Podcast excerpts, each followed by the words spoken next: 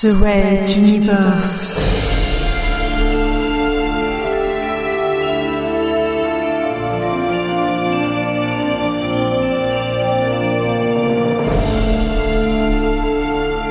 La plus grande saga galactique jamais entendue en podcast.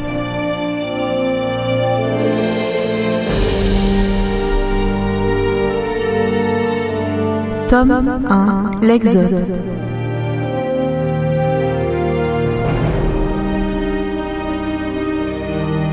Chapitre 2 Au commencement était la flotte. Troisième partie.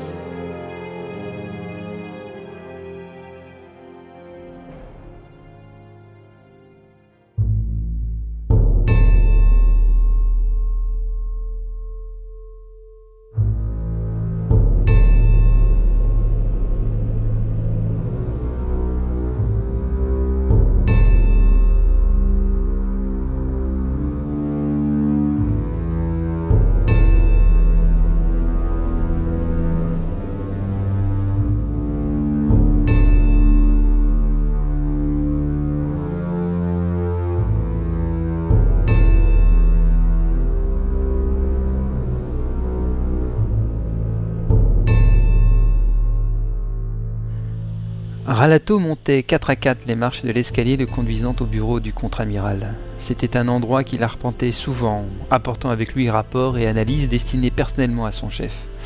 En effet, ce passage était secret, dans les plus pures traditions des romans du passé, et il n'était connu que d'une toute petite poignée d'élus. Il partait de l'armurerie de la garde, située à 200 mètres environ du ministère de la Défense, pour aboutir directement dans le bureau du ministre. Et actuellement, ce poste était dévolu au redoutable Pophéus.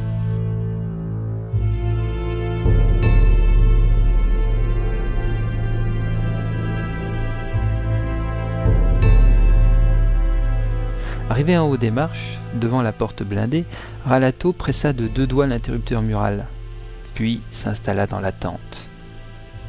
Un discret signal venait d'indiquer à son chef que quelqu'un désirait le voir depuis le passage secret.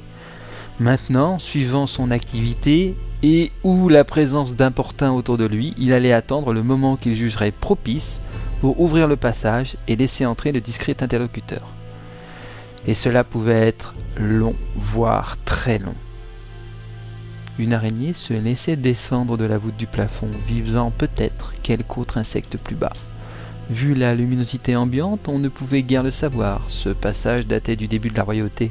Il avait plusieurs centaines d'années et n'était jamais nettoyé et était évidemment humide. Un jour, il faudrait qu'une femme de ménage passe ici, et sans doute un ou deux ouvriers.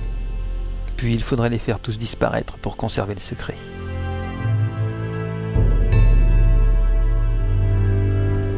De toute façon, le lieutenant Ralato était patient et ne prêtait que peu d'attention à ces détails. Ses aptitudes de mental lui permettaient de mettre à profit ses moments d'inactivité de multiples manières. Cela allait simplement de surveiller les activités de son futur interlocuteur. Une fois, il était même reparti boire un petit apéritif à l'armurerie, car le contre-amiral était occupé à prendre du plaisir avec son ancien mignon, autant dire que rien ne pressait alors. Mais également, il pouvait entendre les pensées de toute personne passant dans son rayon d'action soit quelques dizaines de mètres.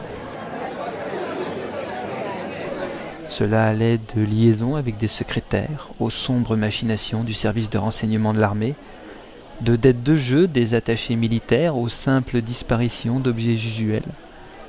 Pour espionner les différents étages, il suffisait à Ralato de faire le yo-yo dans l'escalier, parcourant secrètement les tribulations de pratiquement tout le monde au ministère. C'était ainsi qu'il avait découvert le double jeu de l'espion d'Azala, qui partageait son temps entre turpitude sexuelle avec Pophéus et écriture de rapport pour l'ancienne princesse.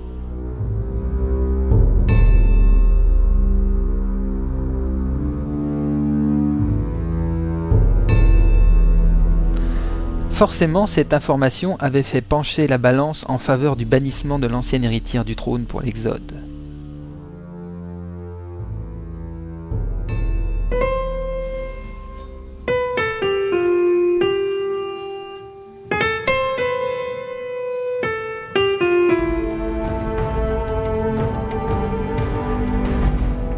Red Universe à suivre.